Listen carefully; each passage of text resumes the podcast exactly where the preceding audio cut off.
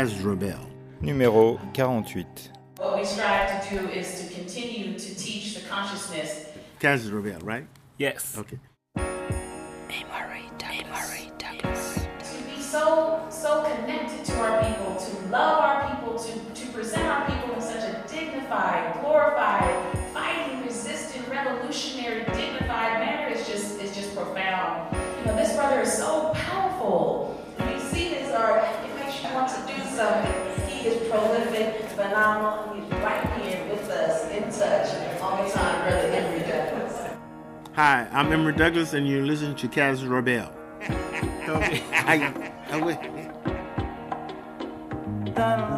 Des artistes qui allient œuvre et militantisme révolutionnaire sont rares. C'est dur de créer une œuvre belle, forte et utile, utile au peuple et au combat. Une œuvre qui soit une arme. Pour cela, il faut appartenir au peuple et lui être connecté en permanence par les tripes, l'âme, le sang et les larmes. L'histoire dit que Richard Aoki fut le premier à apporter aux Black Panthers des armes. Mais Emory Douglas, ministre de la Culture du Black Panther Party, a fourni sans relâche au BPP des grenades d'une esthétique populaire, révolutionnaire, qui a traversé le temps dans son contenu et sa forme. Il a fait ça tout en étant au cœur de la lutte, payant de sa personne et de sa foi entière. Rencontrer Emory, c'est aller rencontrer l'histoire. Et c'est dans la discrétion d'une toute petite maison de San Francisco que vit l'homme qui combine en lui sagesse, gentillesse et humilité hors du commun. Un survivant en qui vous chercheriez vainement la moindre trace d'ego, en qui vous ne trouveriez qu'une inétanchable soif d'agir pour la libération de la collectivité. C'est sans doute un peu ça qui lui a permis d'être révolutionnaire et de le rester au fil du temps. Sans doute ça et un indubitable talent qui ont fait l'artiste enchanteur dont l'œuvre politique et touchante a porté et amplifié les échos d'une histoire de résistance qui a marqué la terre entière. Aujourd'hui, sans nostalgie, regret ou aigreur, Emory continue de son mieux, partageant, racontant l'histoire des Black Panthers et de son investissement, diffusant son fervent antisionisme, soutenant les combats zapatistes et gardant un intérêt profond pour toutes les luttes émancipatrices de la planète. Nous voilà donc partis pour environ une heure d'entretien avec lui, avec vous, autour du Black Panther Party, du Black Arts Movement et de plein d'autres sujets. Bonne écoute.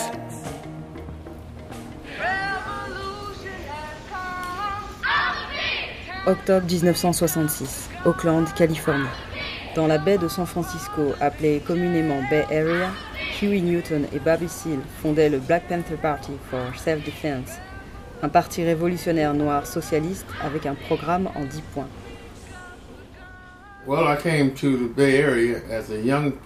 Je suis arrivé uh, jeune dans la Bay Area, 1951, enfant, à peu près en 1951. 1951, Uh, environ age. 7-8 ans. Uh, Je venais de Grand Rapids, dans le Michigan, 1943. où je suis né en Uh, came because I had 1943. asthma as a kid, and the, uh, my mother On a déménagé parce que j'avais de l'asthme Ma mère avait une sœur qui vivait ici, à San Francisco, et le médecin pensait que le temps serait meilleur pour mon asthme, uh, et nous sommes venus ici. C'est la raison pour laquelle nous sommes venus en Californie. uh, so as a kid, like anyone else, Bon, sinon, comme tous les enfants, tu dessines, Des petits dessins, tu recopies des trucs, uh, rien qui ne mène à quelque chose, du moins que think j'aurais pu envisager à l'époque. Et je pense que um, c'était dans les années uh, when 60, I was in, in, in late 50s, early 60s, fin des années was in and 50 out ou début des années detention 60, centers, alors que je faisais des uh, allers-retours en centre de détention pour mineurs, j'ai commencé à faire plus de croquis, à dessiner pour passer le temps. Le défi de dessiner des paysages et ce genre de Um, choses. But uh, when I decided to go to, it was suggested that I Mais go quand j'ai décidé ou suggéré de faire art à l'université, Uh, au City College de San Francisco, quand je suis allé voir le conseiller d'orientation du City College et que je lui ai uh, parlé, ils ont suggéré que je fasse plutôt art commercial. Art commercial, c'est la publicité, la promotion et des trucs comme ça.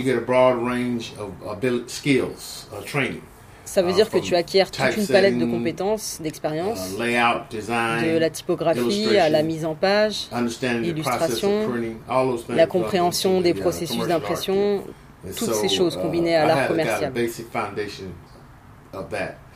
And, Donc, uh, on m'a enseigné les bases de tout ça. uh, À la même époque, il y avait le Black Arts Movement, 1960s. le mouvement des arts noirs qui émergeait dans les années 60, About 67, 68, uh, à peu près en conscious awareness 66, of 68, young blacks avec beginning l'émergence d'une conscience noire chez les jeunes noirs, commençant à se définir eux-mêmes, uh, qui ils étaient, en opposition aux colonisateurs qui nous avaient définis comme nègres. Nous avons commencé à nous définir comme africains-américains, noirs ou autres. uh, Nous avons commencé à changer les syndicats d'étudiants nègres en syndicats d'étudiants noirs, toutes ces choses.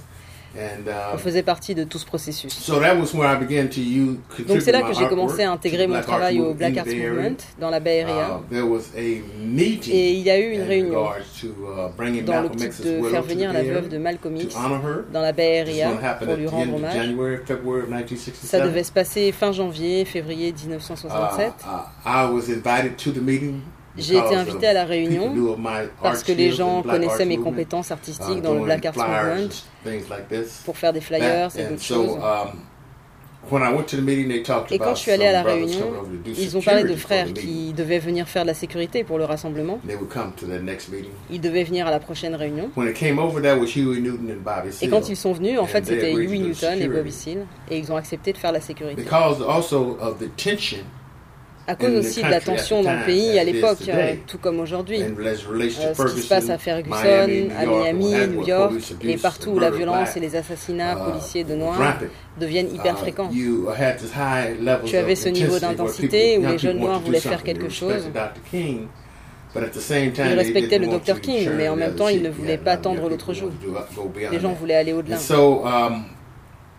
Donc, donc quand j'ai vu the, et les uh, autres et qu'ils ont accepté uh, de faire la sécurité pour la veuve de Uh, Malcolm after that X, après cette réunion, je leur ai demandé comment je peux me joindre à vous. Ils m'ont donné cette information. J'avais l'habitude de prendre le bus pour aller chez Bobby et le matin, particulièrement chez Huey. and hang out here. It introduced me to folks On traînait ici et là avec les mecs et les gens de la communauté jusqu'à ce qu'on aille chez Bobby. That was my first introduction in regards to transitioning from the Black Arts Ça a donc été ma première prise de contact dans mon passage du Black Arts Movement au Black Panther Party. Move fast Maintenant, forward on from passe directement de janvier à avril. Ça a été la première publication du journal des. Black Panthers. That was a tabloid sheet of C'était un journal tapé sur une machine à écrire, with markers avec des corrections au marqueur de Bobby Seale. And because uh, uh, they had were completing that particular paper, Et parce qu'il venait de finir ce nunuméro-là, they said, and they seen my et interest ils avaient because vu I mon intérêt parce que je venais regarder, hanging out. Passer du temps avec So they had eux. the I whole I vision of Et ils avaient toute cette vision d'un autre niveau, de faire un journal, un journal populaire. and that they said that they wanted me to be the uh, Et ils ont dit uh, qu'ils voulaient que je sois, que je travaille pour le journal en tant qu'artiste, je serais l'artiste révolutionnaire. Ils avaient tous cette vision d'incarner la culture révolutionnaire, avec un ministre de la culture et ce genre de choses, à mesure que tout cela progressait. so uh, I began to contribute my skills Alors j'ai commencé à apporter mes compétences de la deuxième édition uh, du until journal its uh, uh, last issue around uh, jusqu'à son 1960 dernier numéro en 1977, 1977-78. Um, um. En fait, euh, of, je uh, m'occupais de la création, des illustrations pour la couverture et de la dernière page. Initially, I was doing formatting, Au départ, je faisais la mise en forme des textes, la mise en Uh, page. Mais je dirais qu'à partir du quatrième ou troisième numéro, a on a commencé à faire des caricatures avec uh, des porcs qui venaient de had Parce que Huey et Bobby pigs. disaient les porcs pour les porcs de la police. Et alors, c'est à partir de là que j'ai commencé à développer mon understood. The Une fois qu'ils ont vu que je comprenais la politique ou ce I qui was se given the passait, green light j'ai basically eu le feu vert pour essentiellement faire tout ce que je voulais. Every now and then there was something De temps en temps, il y avait quelque chose qu'ils voulaient dans le journal, qu'ils voulaient But que j'illustre, very limited times that mais c'était très rare, so donc 99.5% of the time, I 99,5% could du uh, temps, illustrate je pouvais illustrer tout ce que je souhaitais. Est-ce qu'il y avait un background, une histoire euh, militante dans ta famille?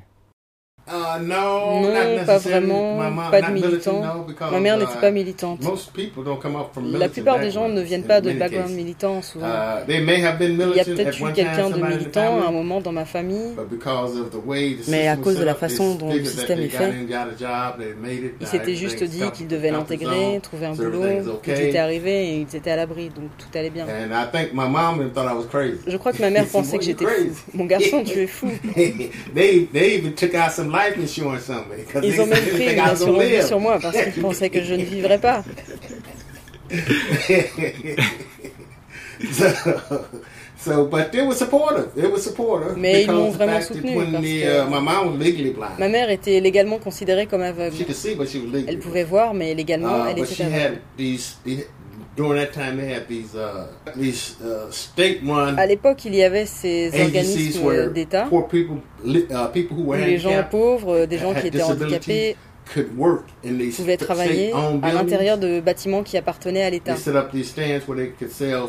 Ils ont installé ces stands cigarettes, all these où pouvez things. vendre des cigarettes en chocolat et toutes sortes de choses. Well, she worked at the one at the juvenile hall where I was. Et donc, elle a travaillé dans un de ces stands au centre de détention pour jeunes, pendant que moi j'étais dans un de ces in the centres pour plusieurs années.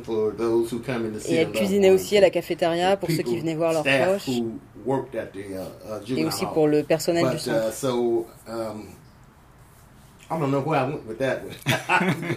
Enfin, je ne sais plus où je voulais en venir avec tout ça. Tu cites souvent l'artiste Charles euh, White comme euh, influence. Comment tu décrirais son travail et la façon dont il a influencé le tien Well, it didn't impact Eh bien, il n'a pas influencé mon travail, il m'a inspiré et donné envie de faire de l'art. à cette époque. Sa maîtrise, le don qu'il avait, les aspects techniques que je voyais dans son travail en tant qu'enfant. Je n'étais pas exposé à beaucoup d'art noir quand j'étais gamin. And maybe if I lived in Harlem, Peut-être que si j'avais vécu à uh, Harlem, pendant la Black I would have Renaissance, had that great exposure. j'aurais eu cette exposition Uh, à l'art. maybe if there had been a lot of Peut-être que books s'il y avait eu beaucoup de livres à ce moment-là, access to écrits pour qu'on ait accès à l'art noir artists et aux artistes uh, ici, ça aurait peut-être été Or even if I différent. lived in the South, Ou encore si j'avais vécu dans le sud, would have had a different j'aurais eu perspective. un point de vue différent. living here in the West Coast, Mais en vivant ici, sur la côte ouest, on n'avait pas ce those genre de who were choses. knowledgeable. Sauf ceux qui étaient cultivés. uh, je suis devenu cultivé quand je suis entré dans le Black. Arts Movement, pour la plus grande part. And listening to people who had that back Et en écoutant des uh, gens connection qui avaient ce uh, lien historique avec la. Black Renaissance, tu vois. Donc, when I used en to fait, mon lien, c'était quand j'étais enfant, j'allais chez ma tante et je restais chez elle un bon moment. Et elle recevait ce calendrier chaque année. Et il y avait souvent des œuvres de Charles White sur ce calendrier. Et je le regardais et j'étais étonné de voir l'homme de cet art noir sur le calendrier chaque année. Et ça a été une sorte d'inspiration pour moi dans ce contexte. I learned J'en about ai him appris later plus sur lui bien I plus learned tard. that he had once J'ai been appris qu'il married avait to, été uh, marié Elizabeth jadis à Elizabeth Catlett, a well-known une African artiste American artist africaine-américaine célèbre, feminist, féministe et activist activiste. They separated. She lived in Ils se sont séparés, elle a vécu au a Mexique, s'est remariée à un Mexican artiste mexicain célèbre. and what have you. And I had the opportunity to meet Et her j'ai eu l'occasion de la rencontrer avant on. son décès. And she contributed a couple of artworks to the uh, Elle a aussi réalisé personnellement quelques créations artistiques pour le journal des Black Panthers. Justement, tu as fait partie du Black Art Movement. Euh, Qu'est-ce que tu dirais de la politique au sein de ce mouvement? Well, the, uh, the- Eh bien, Il y avait différents points de vue idéologiques et philosophiques. Uh, uh, Même Bobby Seale et Huey Newton connaissaient des gens qui étaient dans le Black Art Movement. Parce qu'il y a toujours eu toutes ces luttes idéologiques, philosophiques, avant même le Black Panther Party, entre Huey et Bobby et certains de ceux qui faisaient également partie du. Black Art Movement. Uh, Le Black, Art Movement était large. in the context Si tu parles du mouvement à l'époque de ma génération, quand j'y suis arrivé, c'est comme qui dirait un grain de poussière dans toute existence l'existence du Black Black Art Art Movement. Le Black back to Art slavery. Movement remonte à l'esclavage, tu sais. Il y avait ces différences philosophiques, idéologiques. But there were people who were militant. in Mais il y avait des gens qui étaient militants dans le Black path. Art Movement. You had just a broad spectrum. Tu avais un spectre large, des modérés à la droite, à la gauche, Tout ça uh, faisait partie du But Black Arts Movement. dominant factor in the Black Arts Movement, Mais il y avait un facteur dominant Jones, dans le Black Arts Movement, qui était Leroy Jones, Amiri Baraka. C'était une inspiration pour beaucoup. Lui et Marvin other, X, uh, dramaturge et écrivain, Ed Bullins et d'autres, Sonia Sanchez, uh, ici ainsi que sur la côte Est. Uh, avant même d'arriver ici, tu vois. It was through Amiri Mais c'est par Amiri Baraka, à l'époque Leroy Jones, uh, that I learned about que j'ai appris des choses sur le RAM, le mouvement d'action révolutionnaire, qui était une organisation qui l'aidait à organiser la venue de la veuve de Malcolm X dans la Bay Area. Uh. C'était des révolutionnaires, avec des perspectives vraiment différentes de celles que j'allais découvrir chez Bobby et Yui, mais c'était des révolutionnaires, et c'était des personnes bien. Uh, also, there was the fact that they made um, when I was working Il y a with aussi que, the Black Arts Movement and alors que je travaillais avec le Black Arts Movement pour faire des accessoires, euh, juste les accessoires d'une pièce de théâtre de Amiri Baraka, and we're also in solidarity qui doing était things aussi around faite en Robert solidarité Williams, avec Robert Williams, un noir célèbre qui était de Monroe en Caroline du Nord. And he became, they made him in Et ils l'ont élu en son absence the, the uh, president comme président du RAM, le. Revolutionary Action So Movement. there was always these connections Donc il y a toujours eu ces connexions. Ça n'était pas juste le mouvement pacifiste en opposition à un mouvement qui serait devenu de plus en plus radical. I think that the uh, Black Je Arts pense qu'il y a movement toujours always eu had tous ces éléments au sein du Black Arts Movement. Tu peux nous expliquer en quoi ça consistait ton travail en tant que ministre de la Culture du Black Panther Party? Dans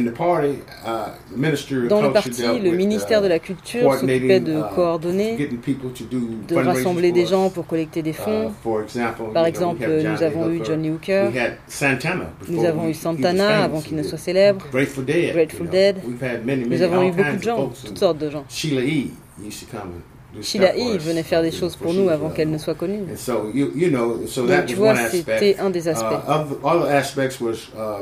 Les autres aspects our concernaient la gestion et l'impression ou les opérations de la pré-presse au produit fini.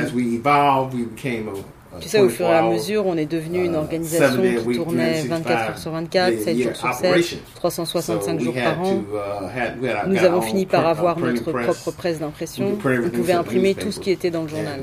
Et nous avions aussi un appareil photo. Tu vois, il fallait coordonner les activités et les photographes.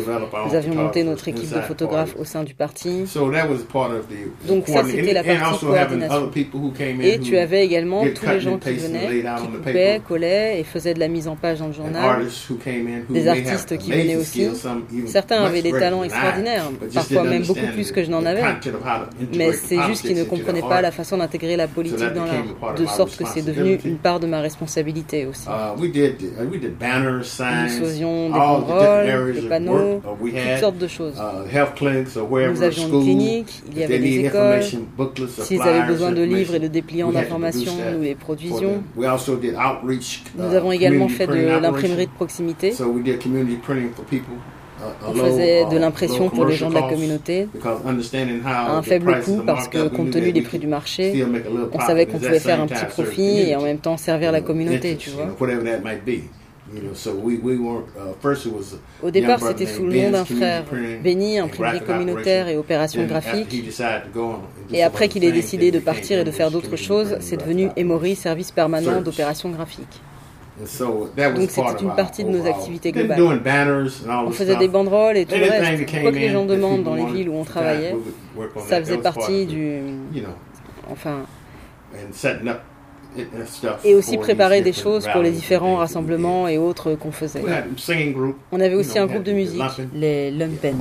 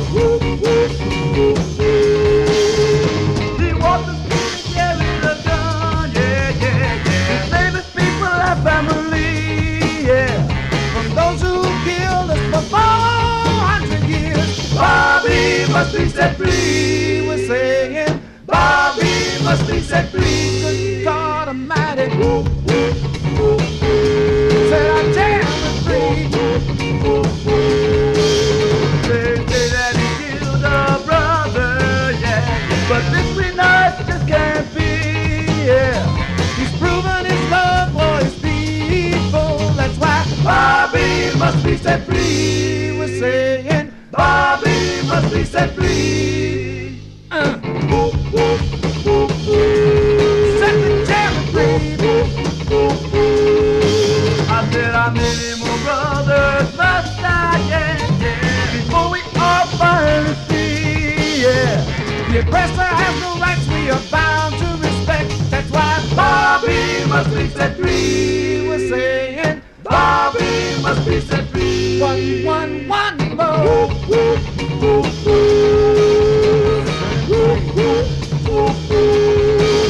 We won't sacrifice our ceremony. Cause you like me, our destiny, yeah. If we must, we'll hold back tonight. Bobby must be set free. We're saying Bobby must be set free. We're talking about Bobby must be set free.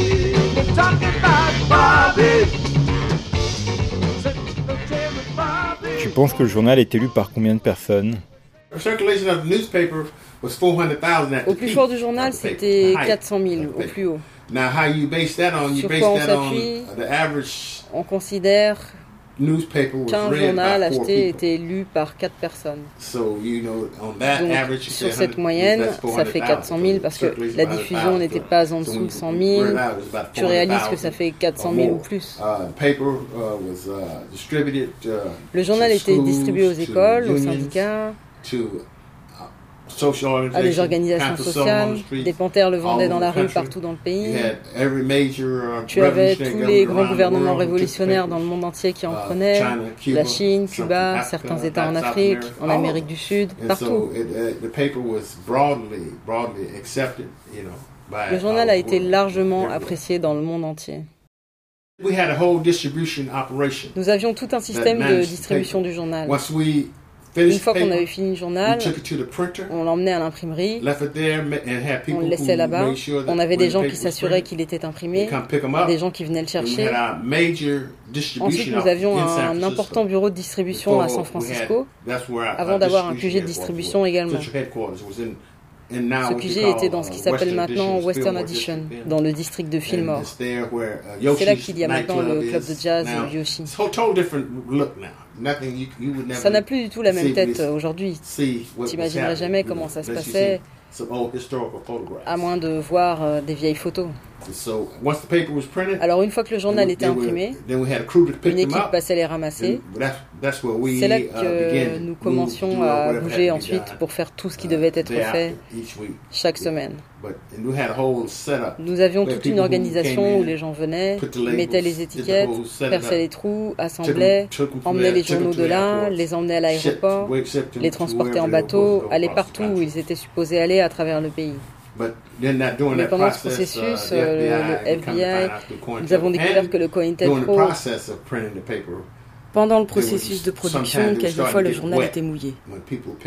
Quand les gens venaient le chercher pour l'emmener d'un point A à un point B, le temps d'arriver au point B, ils étaient mouillés. Donc nous avons commencé à en parler dans notre journal. Et finalement, nous avons dû emmener des avocats avec nous jusqu'à l'aéroport so they could see that the papers pour qu'ils puissent voir que les journaux étaient secs. Nous avions des avocats at avec les panthères. Aussi à l'arrivée, de manière à ce que lorsqu'ils venaient les chercher, ils ne pouvaient pas inventer toutes sortes d'autres There's explications.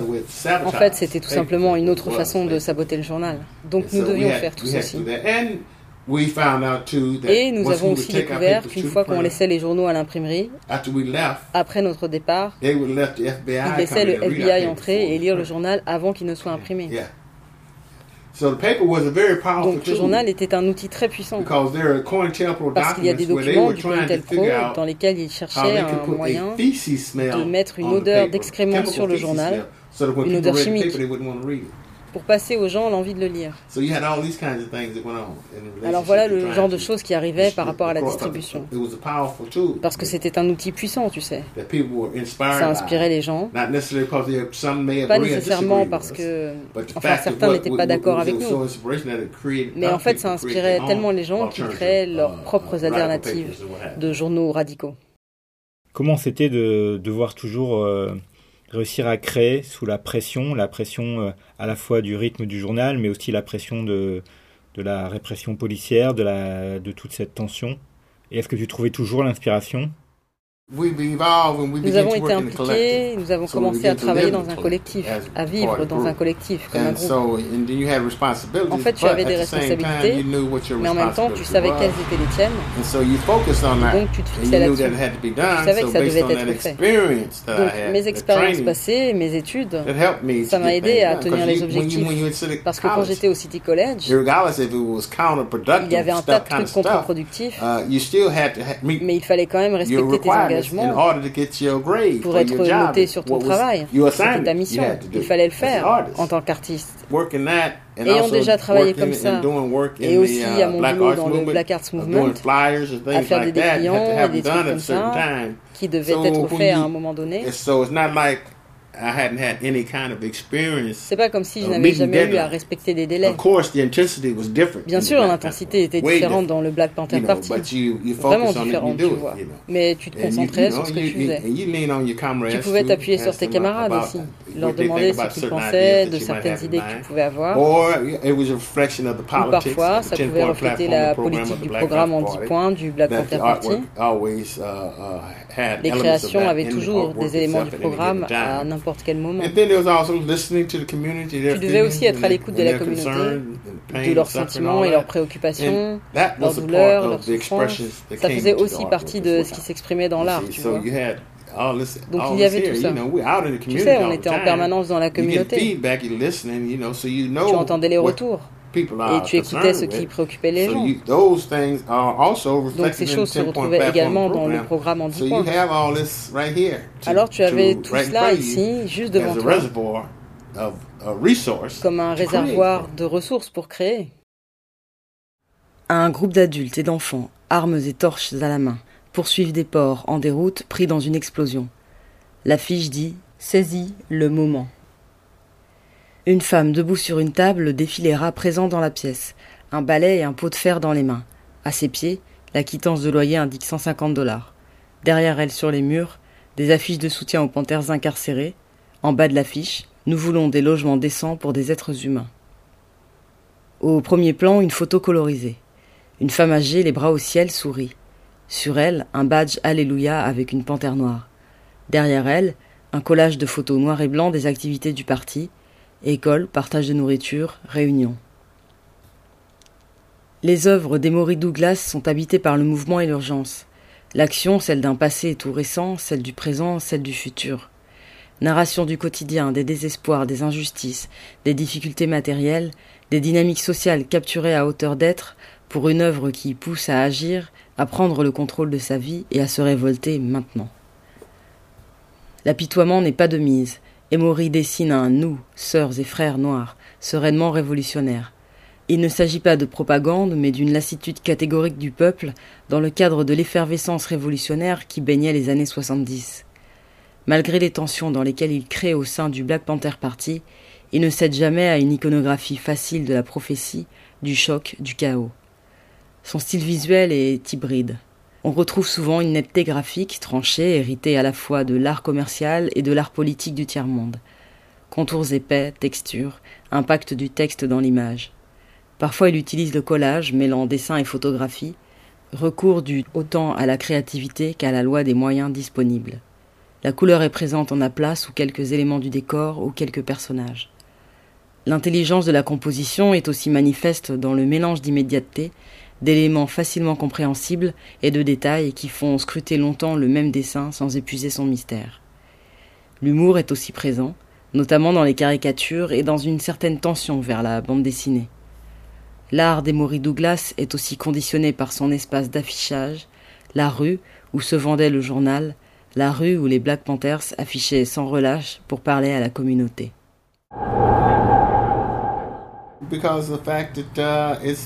Dealing with Parce que ça parle de critique sociale. So you communicate. communiques. Art is a L'art language. est un langage, un moyen de communiquer avec les gens. Tu parles aux gens à travers l'art.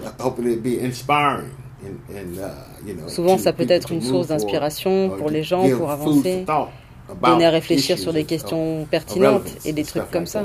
So uh, that always has been Ça a toujours été le uh, cas dans 99.5% of artwork that I've 99,5% done. de l'art que j'ai fait. Uh, tried to, apply that J'ai essayé d'appliquer ça dans l'œuvre elle-même. But that comes from being inspired by Mais ça vient de the, l'inspiration que me donnaient that les créations artistiques de Organization l'OSPAL, of Solidarity of Organisation de solidarité avec les peuples d'Asie, d'Afrique, d'Amérique latine et Cuba, à travers des affiches de la the tricontinentale, le travail qui était fait au Vietnam à cette époque, les affiches de posters, résistance, les affiches de résistance then les Chinois et parfois les affiches russes. that art was kind of like Cet art était un peu comme une source d'inspiration. Non pas que je voulais le copier, mais ça m'a inspiré. Et aussi le travail de quelques militants au niveau local. Je dirais pendant le mouvement anti-guerre et tout ça. So, you know, but you still have to be able Mais il to fallait encore develop your own être en mesure de développer ta propre approche idéale de tout ça. Comment tu allais faire, what you want to ce say, que tu voulais dire, comment tu allais le dire, ce genre de choses, tu vois. And, then you, and that doesn't come from isolation, from Et ça, ça ne vient pas en s'isolant, en s'isolant de ce que les gens disent. L'art est interconnecté, connecté avec l'expression des gens. Et si ça marche, ça signifie que tu sais what they appréhender ce qu'ils see voient and how it has et la façon dont ça résonne en eux, some vibration of- la vibration en eux, le sens. uh, and that's how you gauge. C'est comme ça que tu le jauges, uh, how people à la manière dont les gens pensent l'art, got something out of it or what dont ils en tirent quelque chose.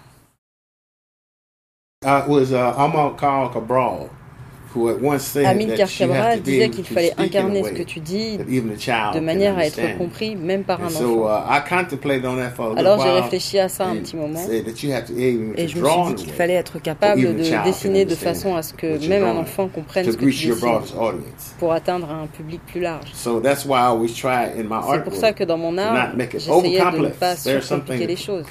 Il y a quelque chose de complexe, mais je voulais faire en sorte que lorsque les personnes le voient, même des jeunes, dans le cadre du message que j'essayais de faire passer, puissent en tirer quelque chose. Donc j'ai toujours fait en uh, sorte que ce soit friendly accessible, accueillant pour ceux qui allaient se retrouver en face. uh, uh, uh, Que dans ce contexte, ce soit toujours fait it, pour que lorsque des personnes voient mon travail, that it's l'apprécier, about them tirer une émotion de l'œuvre, bit. qu'elles sachent que ça leur parle et que ça parle say Ici, les gens disent ce que tu as dit tout à l'heure. Et ils le disent aussi quand je fais des uh, présentations souvent et des débats à propos des problématiques qui existaient dans mon travail. Uh, uh, Parfois, tu as des gens qui disent que ce qu'on voit dans mon œuvre, ce sont les mêmes choses que les problèmes qu'on a aujourd'hui. Uh, when the concerns come up. Et donc même quand la préoccupation du moment, c'est la violence policière, on Facebook, you have people who sur Facebook, tu vois des gens qui mettent des images done que j'ai faites, reflect what's going qui on reflètent ce qui se passe comme à Ferguson. Ce qui s'est passé à Miami, You know, so they, they ou uh, dans tout le pays. come pull from the book or Ils les tirent d'un livre ou and they peu importe, put an image on there, et ils postent une image qui And I renvoie do à the ça. same thing myself, Et je fais la même chose parfois aussi. So in that sense, I think the because of the uh, Alors dans ce sens, je ongoing pense qu'à cause de la lutte struggle incessante for pour la liberation libération in dans ce pays country and around the world, et dans le monde entier, les gens trouvent encore de la pertinence dans les œuvres de cette époque. Because as much as things change, some Parce que même s'il y a du changement, certaines choses restent les mêmes, tu vois.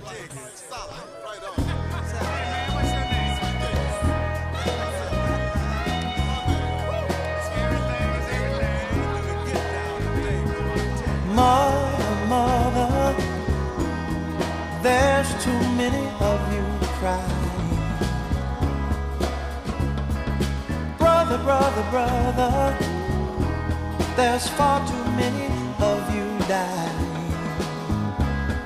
You know we've got to find a way to bring some loving here today. Yeah. Father, Father, we don't need to escalate. You see, war is not the answer for only love can conquer hate. You know we've got to find a way to bring some love and in here today. Oh, picket lines and picket signs. Don't punish me with brutality. Talk to me so you can see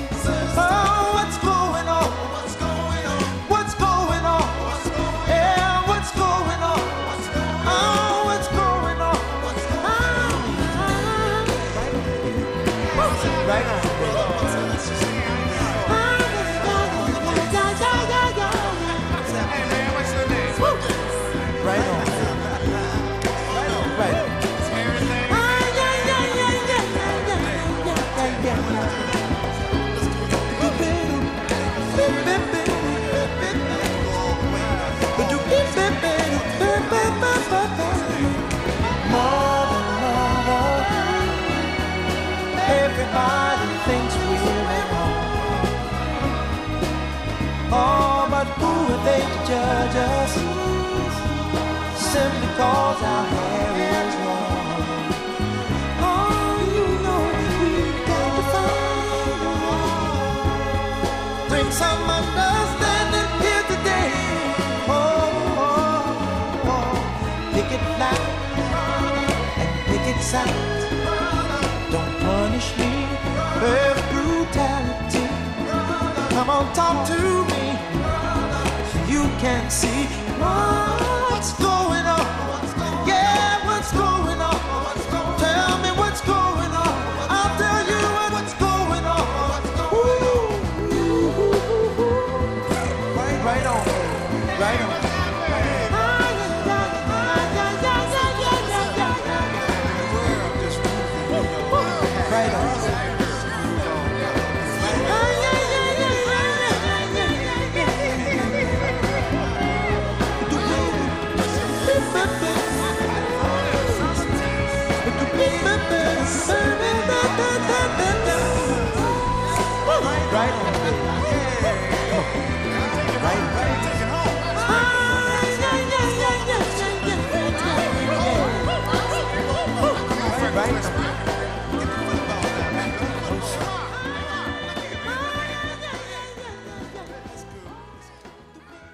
Octobre 1966. Bobby Hutton devient le premier membre et le premier trésorier du Black Panther Party. Le 6 avril 1968, à West Auckland, à 17 ans, il est abattu par la police. Dans une fusillade de 90 minutes, Bobby Hutton, désarmé, est touché dix fois alors qu'il fuit le gaz lacrymogène. The police have said he came out uh, running. If he came out running with tear gas in his eyes, he, I doubt if he knew what he was doing. The question is not will it be nonviolence versus violence, but whether a human being can practice his God given right of self defense. Those pigs murdered Bobby. We're not preaching out and out violence. We're not preaching racial warfare. Our fight is with the power structure. Our fight is now, here and now. Comment tu t'es senti quand l'île Bobby Hutton a été tué? Est-ce que tu avais vu venir quelque chose comme ça? Et quand c'est arrivé, est-ce que tu t'es dit que c'était le début d'une répression de plus grande ampleur? Well, because the fact it had Parce que already ça faisait partie de nos patrols- revendications, patrols qu'on faisait déjà des contrôles, des patrouilles dans la communauté. Et qu'il y avait eu ce Uh, genre de confrontation avec la police. Il y avait déjà eu des confrontations, uh, pas à ce point, mais on just savait the parce que ce n'était pas seulement contre le Black Panther Party que la répression et le meurtre avaient vu le jour. C'était avec les émeutes de? Watts. Tu vois ce que je veux dire? Il y a eu les 300 révoltes de Détroit. Il y a eu 300 révoltes, rébellions avant ça. Et c'est pourquoi Bobby et Huey se sont réunis uh, pour former le. Black Panther Party. La répression avait déjà the commencé et l'assassinat de Little Bobby Hutton était dans la continuité de cette répression.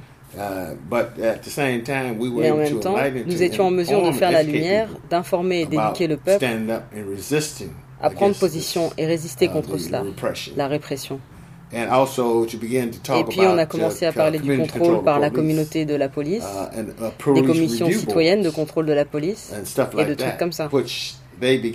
ils ont commencé à soumettre ça au vote à Berkeley, en Californie, pour la première fois. Ça n'est pas passé à un vote près, mais ça a posé les bases pour des commissions de contrôle de la police. Maintenant, bien sûr, tu en as dans tout le pays, mais elles ne fonctionnent pas comme elles devraient on a juste cette idée que ça les pousse à rendre des comptes. Maintenant, ils peuvent dire on a ça. Mais en fait, la police se contrôle elle-même. Et on voit ce qui se passe aujourd'hui. Mais ça n'a pas vraiment fait avancer les intérêts des gens de la communauté. Et les assassinats, les violations, les violations basiques de droits humains continuent. Donc je pense que dans ce contexte de résistance continuelle, je veux dire, ça faisait partie du COINTELPRO. Il y a eu Marlon Brando qui est venu et est resté 10 avec nous, qui a pris la parole aux funérailles de Bobby Hutton. parce qu'il a dit qu'il aurait pu être son gamin. Et donc il a été la première star hollywoodienne à venir avec nous, je veux dire, célèbre et tout. Je veux dire que ça faisait partie de la répression en cours à l'époque. for the Black Panther Party. Pour ce qui est du Black Panther Party, stages, I'm quite sure it was already. Je suis quasiment sûr que dès le départ, il y avait des fuites vers le going COINTELPRO, des commissions d'enquête, ou toutes ces différentes choses en rapport avec le gouvernement, les agences, les comités et autres. Et ça a juste mis en évidence cette situation. Mais en même temps, on devait avoir le droit de se défendre, nous et notre communauté. Est-ce que tu as déjà lu ce que le COINTELPRO Pro avait sur toi? Oui, j'ai des documents, j'ai eu ça. Ils suivi. J'ai eu des choses avec la loi sur la liberté d'information. Quand j'allais rendre visite à Geronimo Jaga Pratt, J'allais le voir toutes les deux semaines quand il était en prison à trois heures de route. C'est lui qui m'a dit que je devrais aller chercher mes documents et je l'ai fait et je les ai eus. J'en ai un tas comme ça. Et il y a des éléments là-dedans qui montrent qu'ils nous suivaient. Quand j'ai voyagé avec Kathleen Cleaver, secrétaire de la communication, première femme à être membre des instances décisionnelles. Lorsque nous sommes passés à Paris en allant en Algérie, so they got, they got dans ce cas précis, ils avaient l'avion, plein de trucs. ils échangeaient des informations avec le FBI qui était confidentiel. C'est une chose qu'ils n'étaient pas censés faire, mais ils l'ont faite. Le FBI échangeait avec la CIA quand on voyageait à l'étranger et tout. Et donc tout ça est dans ces documents. C'était comment à Alger? J'étais là-bas parce que je devais voyager avec Kathleen pour organiser les choses pour Eldritch River. Et quand j'étais là-bas, j'ai fait un dessin que j'ai laissé en partant, qui a été publié dans le quotidien là-bas où j'ai fait la liste, des ports, la liste nationale des ports aux États-Unis, euh, sur la gauche avec des trucs autour d'eux. Et cette image est sortie pour la première fois dans le journal algérien, avant qu'elle ne paraisse dans le journal du Black Panther Party. Et pendant que nous étions là-bas, nous avons participé à la première édition du Festival culturel panafricain en 69. Nous avions un appartement sur la rue principale. Je crois qu'il y a encore un film qui nous montre là-bas. Des tonnes de gens sont venus de partout dans le monde. Nous avons donné des tonnes et des tonnes de journaux, de dessins, d'affiches. Nous avons parlé là-bas. Nous avons rencontré des mouvements de libération. Ah Il y a des documents qui montrent notre rencontre avec les mouvements de libération africains, un grand moment où nous nous sommes réunis. Ah oui, nous avons aussi rencontré Yasser Arafat. Il y a des documents qui le montrent aussi. Est-ce qu'il y a un moment particulier dans l'histoire du Black Panther Party où tu t'es dit que c'était la fin du parti? Oh yeah, you can ah see oui, it. Uh, you can see, uh, you know, always ups and downs. Tu sais, il y a toujours des hauts et des bas. Les gens regardent les mouvements et croient qu'il y a toujours cette euh, allant. Mais il y a des moments où il ne se passe pas uh, grand-chose, tu sais. Pourtant, nous essayons d'avancer dans ce processus d'éclairer, d'informer et d'éduquer, tu vois. En interne, on gérait des problèmes et différentes choses, le développement, l'extension du groupe, etc. Uh, Et on voyait déjà que les forces extérieures avaient exploité nos limites et nos faiblesses. En fin de compte, on peut dire qu'à un uh, certain moment, notre parti avait toujours eu la capacité de se relever et se réinventer et de faire les choses d'une manière nouvelle et inspirante. Il l'avait toujours, mais c'est juste que l'implosion interne uh, à cause des limites et de l'exploitation de nos faiblesses par le COINTELPRO, le parti s'est effondré. Latter part of the Pas le parti des années 1970s, 70, 78, 79. celui de 78-79. COINTELPRO, programme de contre-intelligence du FBI qui a existé de 56 à 71. Le COINTELPRO surveillait, infiltrait et perturbait les organisations politiques par différents moyens, y compris illégaux. Et dans le même ordre d'idée, est-ce qu'il y a un moment où tu t'es dit que cette période révolutionnaire particulière des années 70 était terminée? Oh yeah, yeah. you- Ah Well, oui, oui. 1980. C'était en 1980. You can see it when you have the government, the Tu pouvais le voir of, uh, the quand le gouvernement a uh, crack participé à l'arrivée massive du crack, the de la cocaïne, uh, des drogues the dans la communauté, les the réductions, les coupes dans les programmes sociaux, les to survive, dispositifs qui aidaient les pauvres à survivre, tu vois, les aides sociales, toutes ces choses. Uh, uh, Les enfants qui élevaient des enfants, ça se voyait. Et ça s'est vu uh, aussi quand le uh, hip-hop negative extrêmement négatif began to become a mainstream. commencé à devenir mainstream et ensuite ils ont commencé à le marketer. Do I have regrets? Yes. No, everything's a Est-ce que j'ai des regrets? Non, tout est un processus d'apprentissage. Tu avances. Tu fais face aux réalités. Notre grande force a été que nous étions jeunes. C'était un mouvement de jeunes. C'était quelque chose qui n'avait jamais eu lieu dans l'histoire de ce pays auparavant. Des organisations telles que le Black Panther Party, des organisations politiques, mais particulièrement de jeunes, tu vois, 18, 19, 20, 21, 23 ans.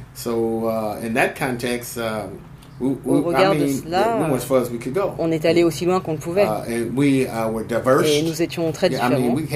Il y avait des personnes qui venaient de toutes sortes d'horizons. Je veux dire, nous représentions la voie droit humain dans le mouvement des droits civiques, tu vois. Nous étions à l'avant pour ce qui est de transformer et changer la société et en finir avec l'exploitation euh, dans la société. On résistait en s'opposant à la guerre, à la soif des puissants, à toutes ces choses. Tu vois, une grande partie du mouvement des droits civiques visait l'intégration dans la société. Mais pas sa transformation, pas le changement de l'Amérique capitaliste. Ils voulaient en faire partie, ils voulaient être premiers, tu vois, tout ça. Donc, c'est la différence entre le Black Panther Party et l'activisme de cette époque. Les gens pensaient que nous avions 50 ans et que nous avions 100 ans d'expérience derrière nous. Et qu'on devait mettre tout ça en pratique, tu vois, c'était l'idée. Les gens qu'on avait au parti pouvaient enseigner un tas de questions théoriques. Certains étaient marxistes, d'autres non. Certains venaient de milieux marxistes, d'autres pas. Il y avait des universitaires et tout ça. Des travailleurs avec une culture politique qui enseignaient dans les cours du parti. Donc on a fait beaucoup de théorie. On a fait tellement que Yui a fini par dire stop, sortez et allez mettre ça en pratique. Allez voir si ça marche, qu'on sache si c'est réel ou pas. Donc c'est comme ça qu'on a toujours fait, théorie et pratique et tout. Parce que tu peux avoir les plus grandes théories du monde et penser que les choses vont bien marcher, ne voir aucun obstacle à l'horizon. Tu sors appliquer tes idées dans le monde réel, tu as affaire aux gens, tu as affaire à la nature humaine. Et la nature humaine rentre toujours en jeu. Alors tu découvres ce à quoi tu as réellement affaire. Et à ce moment-là, tu vois que les gens ne sont pas préparés à aller aussi loin. Et ils vont partir parce qu'ils sont frustrés. Mais en même temps, tu as tous ces gens qui ont rejoint l'organisation, qui venaient de différents horizons. Certains étaient rastas, certains étaient musulmans, certains étaient chrétiens, certains étaient athées. Et ils se réunissaient parce qu'ils travaillaient pour une cause commune. Rien de tel n'existait à l'époque, quand nous étions jeunes. Alors cette dynamique-là, tu vois, c'est aussi ce qui a fait de nous l'ennemi public numéro un. parce que nous avions uni tout le monde. On together croyait en un système différent. On se réunissait en quelque or sorte pour combattre l'exploitation qui existait alors. in that context as well. Donc on est devenu une menace à ce moment-là. Uh, Ceux qui étaient marxistes uh, what that à un dogme rigide et inflexible qu'il représentait. Et lui, il n'a jamais dit. Enfin, ça venait d'une toute autre génération, d'un tout autre temps. Tu sais, ça a été pertinent, mais si tu ne peux pas l'appliquer et le communiquer de façon à ce que les gens te comprennent, ça n'a pas, ça n'aura pas vraiment de sens pour la communauté. Ça peut bien sonner, right, c'est peut-être juste, but if you can't translate it to the community, it don't have mais si tu ne peux pas le traduire pour la communauté, ça n'a aucun sens. So you got to uh, be able to talk it without Donc tu dois être capable d'en parler sans en parler. You got to be able to say it without saying it. you Tu know. dois pouvoir le dire sans avoir l'air de le dire.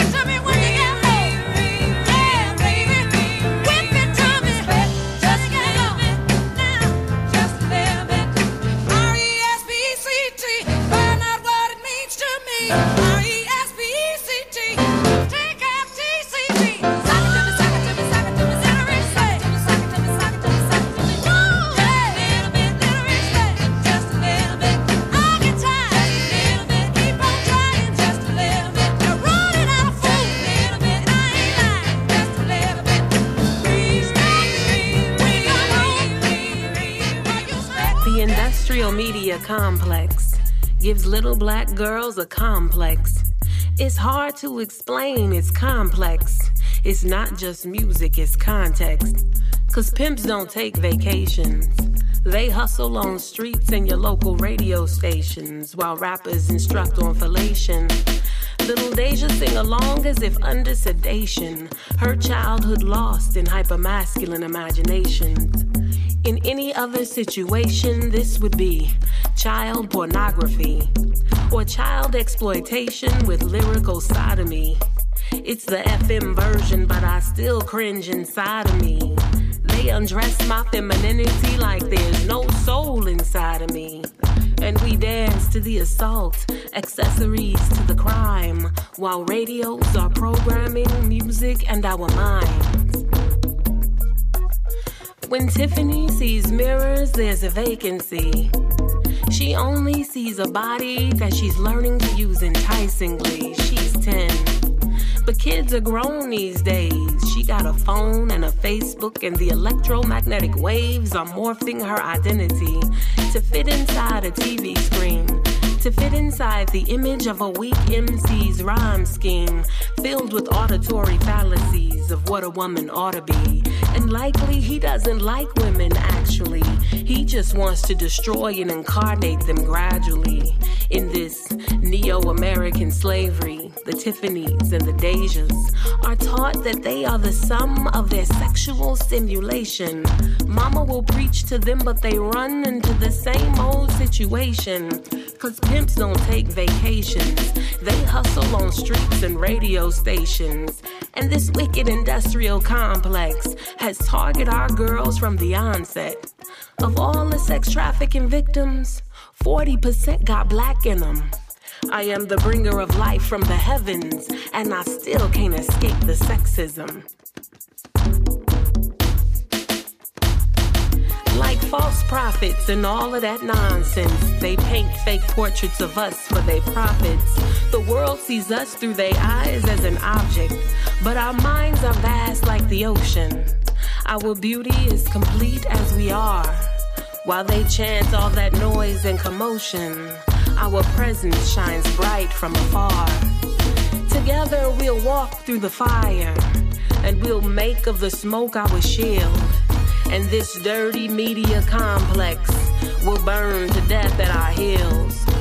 The brothers who love us will join us, and their love will protect and support us. We'll bask in our own divinity, like sunlight and sun rays, and someday they'll all say that woman is the door to experience infinity.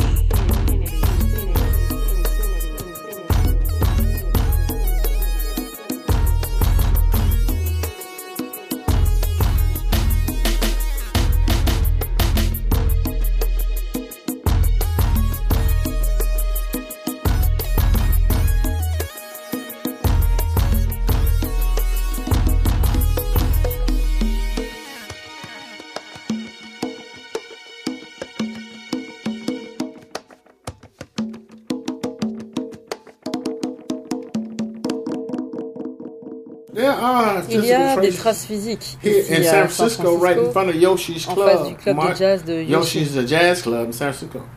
On cement Sur le ciment, il est écrit que le. Black Panther Party était ici. You see, And you go to Et si tu vas à on, Oakland, uh, you go down tu vas sur MLK, MLK, around 56, I think between 55 au niveau de la 56, somewhere around in 56e, there. 55e, On MLK, you'll see uh, sur us Martin Luther on the pole, King, tu Black vois un panneau, Party. le Black Panther Party était ici. Then you go into this, this a bakery, Et ensuite, tu peux aller à cette boulangerie. and they got all these artwork. Ils ont tous ces dessins, toutes ces couvertures du journal des Panthers. there, you know. So you got Donc il y a a quelques here ici et là. À Winston-Salem, Uh, was qui a été la première section en Carolina, Caroline in the du South Nord, dans le sud, que nous And ayons eu. They just had their, we had their commemoration celebration there Nous avons eu une cérémonie de commémoration là-bas. Et sign. il y a quelques années, ils ont fait mettre un panneau avec écrit Black Panther Party, et les actions sociales du parti et d'autres choses comme ça. Il y a aussi. Harlem à New York. Uh, every year. They Chaque do a année, major ils organisent ce gros come- truc uh, qui dure une semaine maintenant, un festival de films they show um, what radical où ils passent des films radicaux, des films sur les panthères et d'autres choses. Uh, and they, Et c'est complet. for all three days. And they do other stuff Ils font ça sur well. 4 ou 3 jours. And it's all to raise Ils font funds plein de trucs pendant cette semaine. Et ils collectent des fonds pour les prisonniers politiques, les panthères qui sont toujours incarcérés. À l'époque du Black Panther Party, ton travail été constamment exposé dans la communauté, sur les murs, dans le quartier. Est-ce que c'est un truc qui te manque? Well, you say if you miss it, then you Si get caught quelque up chose in te something manque, that doesn't tu restes accroché à quelque chose qui n'existe plus. So you- all you Tout ce do que is tu fais, c'est t'obséder. Les be illusions, ça peut être acceptable, mais tu dois passer à autre chose et avancer. Affronter l'état présent des choses. Si tu veux le changement, tu dois les affronter. Que tu sois d'accord avec ou pas. C'est comme ça. Then you can move forward to transform and Alors tu pourras aller de l'avant pour transformer et changer la manière dont tu vas uh, y faire face. So in the context of Donc à l'époque, ça a fait son temps. Tu sais, un truc important, c'est la façon dont ils changent les lois. Parce qu'il y a eu ces ordonnances de justice, comme ça commençait à éclairer et éduquer les gens dans la vie quotidienne. C'était pas des gens qui allaient dans les musées, et là, ils voyaient des œuvres placardées partout dans la communauté. D'autres ont commencé à faire la même chose. Alors, il a fallu restreindre ça. Ils ont commencé à émettre des restrictions sur ce qu'on pouvait afficher et la durée d'affichage, les lieux, Etc. Mais à présent que tout ça a pris son propre essor, de ça nous sommes passés à d'autres choses. Le tag, le graphe, les toutes ces choses. Maintenant, tu as une autre manière d'appréhender tout ça. Donc tu as participé à la peinture d'une fresque pro-palestinienne il y a quelques semaines, et je sais que tu as commencé à t'intéresser à la lutte palestinienne depuis longtemps. Quand et comment ça s'est fait, et qu'est-ce que tu dirais sur la situation aujourd'hui? J'ai découvert cette lutte au Black Panther Party dans les années 60. C'est pourquoi tu peux voir quelques dessins dans lesquels je montrais Moshe Dayan comme un porc, comme un terroriste quand terroriste était un bon mot au lieu d'un mot qui sert à diaboliser n'importe qui, tu vois. C'est donc à cette époque, au Black Panther Party, que j'ai été éclairé, informé sur ce qui se passait. L'autre partie de la question est mon avis à ce sujet aujourd'hui. Eh bien, je pense que ça fait partie du combat incessant pour la libération, pour le droit à la terre, pour la patrie des Palestiniens, l'autodétermination, tu vois. Quand tu prends les terres des gens et que tu construis de nouvelles colonies, que tu entres dans les maisons et que tu dis aux gens, aux Palestiniens, qu'ils doivent déménager, et tu ne laisses pas de temps aux familles, tu les jettes dehors, les enfants se font cracher dessus et taper dessus. Et ils demandent de l'aide. Mais l'aide va aux agresseurs au lieu de leur aller à eux. Quand tu prends l'eau et les ressources avec lesquelles ils gagnent leur vie, que tu abats les oliviers et tout ça. And can't. Qui ne peuvent pas marcher d'un point A à un point B. Sans être contrôlés. On peut même te refuser d'aller à un enterrement, à un mariage. Tu ne peux pas aller de telle ville à telle ville. Et puis ils tuent et le justifient toujours. Ils assassinent et massacrent. C'est un génocide. C'est un génocide. Aujourd'hui, tu l'air d'aller régulièrement à la rencontre des gens, tu l'air de faire pas mal d'expositions, de conférences. Il y a beaucoup conférences, je fais des expositions, mais je suis invité à faire beaucoup de présentations. J'ai participé à un travail au Chiapas avec des apatistes. J'ai été invité au Chiapas en 2012 par Caleb Duarte et Mia Ivrolo, qui était son associé. Ils ont un centre d'art Edelo là-bas. Donc j'ai été invité à une résidence d'artistes. Et ce qu'ils voulaient faire, c'était montrer comment les esthétiques dans le mouvement zapatiste, dans le Black Panther Party, s'inspiraient mutuellement, notamment à travers le style, l'art, la langue, la culture, le vestimentaire, etc. Et on y a été, j'y ai été. Et quand j'étais là-bas, pour trois semaines, ils m'ont emmené à l'école de la Terre, qui est une école dirigée par les zapatistes. Et le docteur Raimundo, qui dirige cette école, m'a invité à revenir trois semaines plus tard pour faire une présentation de 20 minutes au sujet de ma participation au Black Panther Party. Dans le cadre de cette conférence internationale indigène qu'ils ont là-bas. En fait, il y a des gens qui viennent de partout dans le monde. Et alors, on a fait ça. Et encore après cette conférence, nous sommes allés dans la communauté, la communauté zapatiste, et nous avons peint. Ils aiment faire des peintures sur les bâtiments et tout. Et nous avons fait une œuvre dans un de leurs lieux. Puis, je suis revenu de nouveau. J'étais invité chez une famille zapatiste went and paid Et the ensuite, nous Zapatista sommes allés peindre un magasin zapatiste. I speak these words in solidarity with the Zapatista community. May the ancestors be pleased. Long before Spain invaded the Americas, with shiploads of enslaved Africans. Before America was called America, and Africa was called Africa. When a snail was just a snail, and a panther was just an animal. Historians write of an ancient Mayan African relationship, one of trading and exchanging ideas, cultures, goods, and more. Some archaeologists go further. They write that before Mayans and Africans traded, before they were two distinct people, they, They were were one. one.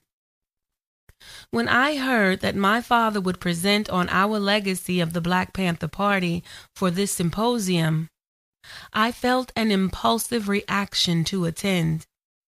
An ancient calling urged me, Be there. Let your presence be testimony to the ancestors. That your spirit remembers a time before colonization, subjugation, and plantations. Before Zapatistas took to the mountains in Chiapas and Panthers to the streets in the U.S., before we were revolutionaries fighting our own distinct battles in different countries, before there was you and I, there was we, and we were one. Cave Rebelle remercie chaleureusement Emory Douglas pour le partage d'histoires, d'archives et de fighting spirit. On vous conseille énormément, si vous le pouvez, de mettre la main sur le livre Black Panther, The Revolutionary Art of Emory Douglas. Je remercie personnellement Emory de m'avoir montré son San Francisco dans une ville défigurée par la gentrification, d'avoir partagé avec moi ses endroits véganes préférés et plus généralement de donner tout son sens au mot brother. Paix à toi, Emory, et vivement le prochain croisement de nos routes. En tout début d'émission, vous avez entendu un extrait de la soirée Black Media Appreciation de septembre 2014 à San Francisco, où Emory Douglas a été récompensé pour l'ensemble de son œuvre. Et pour ce qui est de la musique dans cette émission numéro 48, vous avez écouté The Penny avec Free Bobby, Marvin Gaye, What's Going On, Aretha Franklin, Respect, suivi de It's Complex, un morceau de Sia Love, la fille d'Emory Douglas. Ensuite, un autre texte de Sia Love. Et en ce moment, c'est The Sounds of Black avec le morceau Sounds of Black. On se retrouve bientôt sur Case.